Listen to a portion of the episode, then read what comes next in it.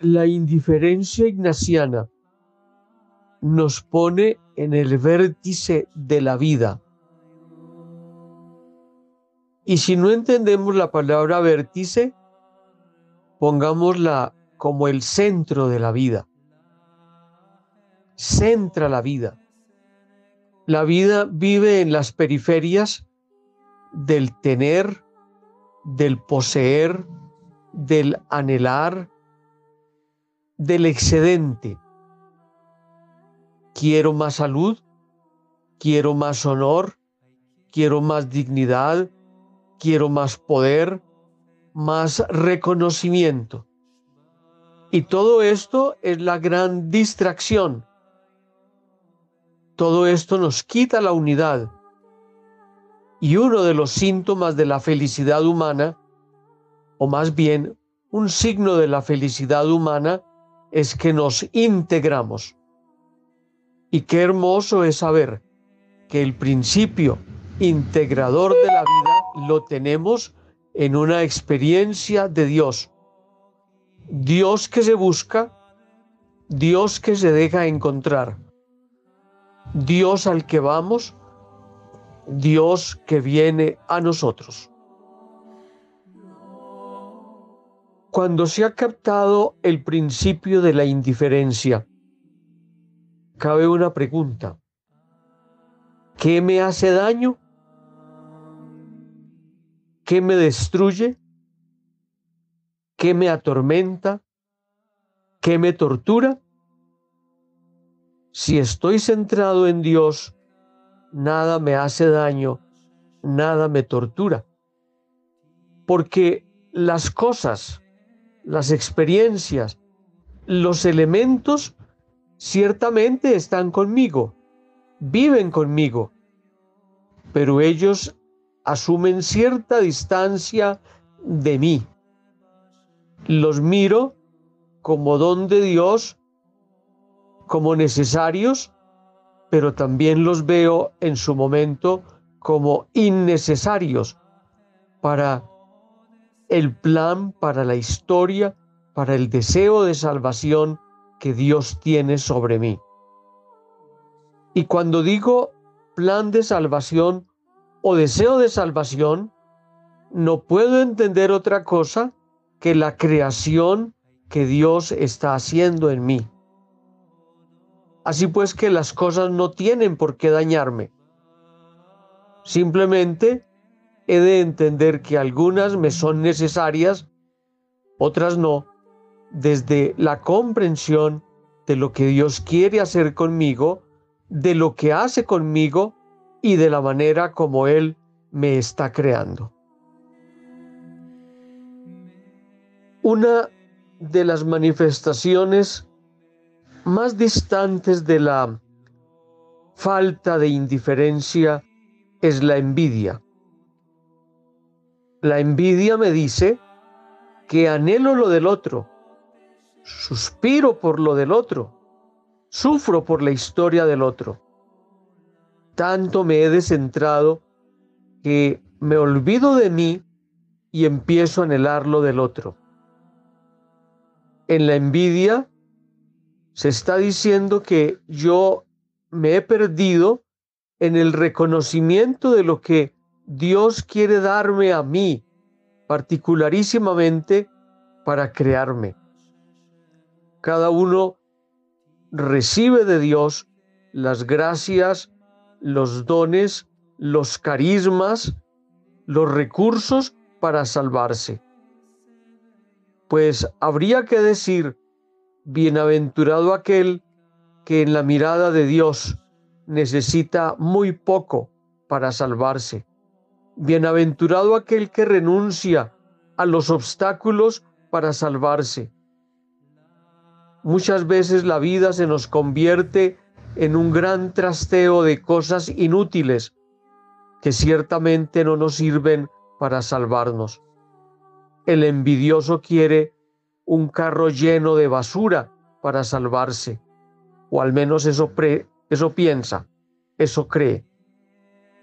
El envidioso no está libre. El envidioso está atado a una máquina inútil a un procesador inútil de pensamientos, objetos, experiencias ajenas que no le sirven para nada, cuando lo mejor la felicidad está en preguntarle y pedirle a Dios la liberación de todo aquello que estorba para salvarse. Corta, la que Dios nos quiere dar. Ese principio de indiferencia niega rotundamente esta situación humana terrible de ser adoradores de la salud, adoradores del cuerpo, adoradores de la identidad, temerosos de la territorialidad. Por otro lado, en el cuidado de la vida y en el respeto de la vida, en la conservación y cuidado de la especie, se mide muchísimo también la indiferencia, porque hemos de pensar en lo que es conveniente para la salud, pero conveniencia que no viene por el solo hecho de tener cuerpo, sino porque vemos el cuerpo como regalo de Dios, como don de Dios. ¿Por qué no decirlo? Como vasija para ejecutar, experimentar y vivir la salvación y la creación que Dios está haciendo de nosotros.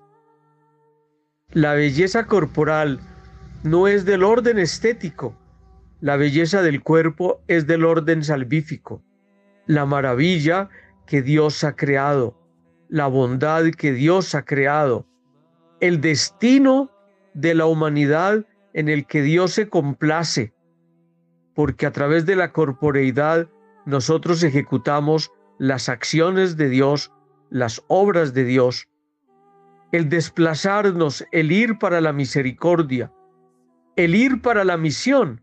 A través de la corporeidad vamos al débil, expresamos amor y recibimos amor. Ni vida larga ni corta, simplemente el cuerpo como instrumento para vivir la eternidad de Dios, eternidad del abrazo, eternidad de la caricia, eternidad del estar presentes en la comunidad cristiana, en la vida y obra de los hermanos. Así como ellos están presentes para mí, yo también estoy presente para ellos eternamente.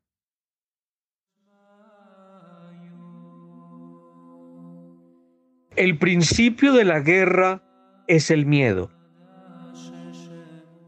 Plantear la existencia desde la guerra no es otra cosa que decirle al otro que tengo miedo de mis anclajes, que tengo miedo de perder lo que me ata a este mundo. Es más, que me he aferrado tanto al mundo que no quiero desprenderme de él. Por eso hago la guerra para conservar el precio. Hago la guerra para no perder mi territorio. Hago la guerra para no perder familia, hogar, hijos, ideales, muebles, etc. La vida en la guerra no es otra cosa que el planteamiento desde el yo tengo y puedo y no te lo cedo, no te lo entrego. Primero muerto que cederte algo. La raíz de la guerra es el miedo, es sentirme desprotegido, es sentirme anulado porque pierdo. Y para no perder, prefiero destruirte. Tanto la guerra personal como la guerra de los grupos y la guerra de las naciones implica que quien propone la guerra está en un estado de centramiento en sí mismo tan brutal y tan morboso que únicamente ve como salida la destrucción del otro. Detrás de la guerra se esconde la ausencia mayor, la más inhumana, se esconde la ausencia de indiferencia. El indiferente cede, el indiferente dialoga, el indiferente es capaz de asumir al otro en su necesidad y en su ser. Quien no tiene indiferencia se sumerge en la destrucción de todo lo posible para no perder. Repito, la raíz de la guerra es el miedo. Dibujan la indiferencia. Nos proviene ciertamente de la experiencia de San Francisco de Asís. Deseo muy poco. Y lo poco que deseo, lo deseo muy poco. Es decir, allí se expresa, en pocas palabras, un gran anhelo de libertad. Y es que la indiferencia libera. No simplemente porque no se desee, o porque se desee muy poco.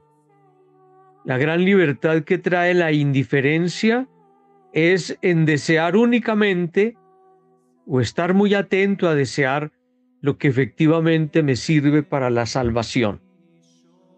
Tanto cuanto me sirva. Tanto cuanto Dios me lo proponga para salvarme.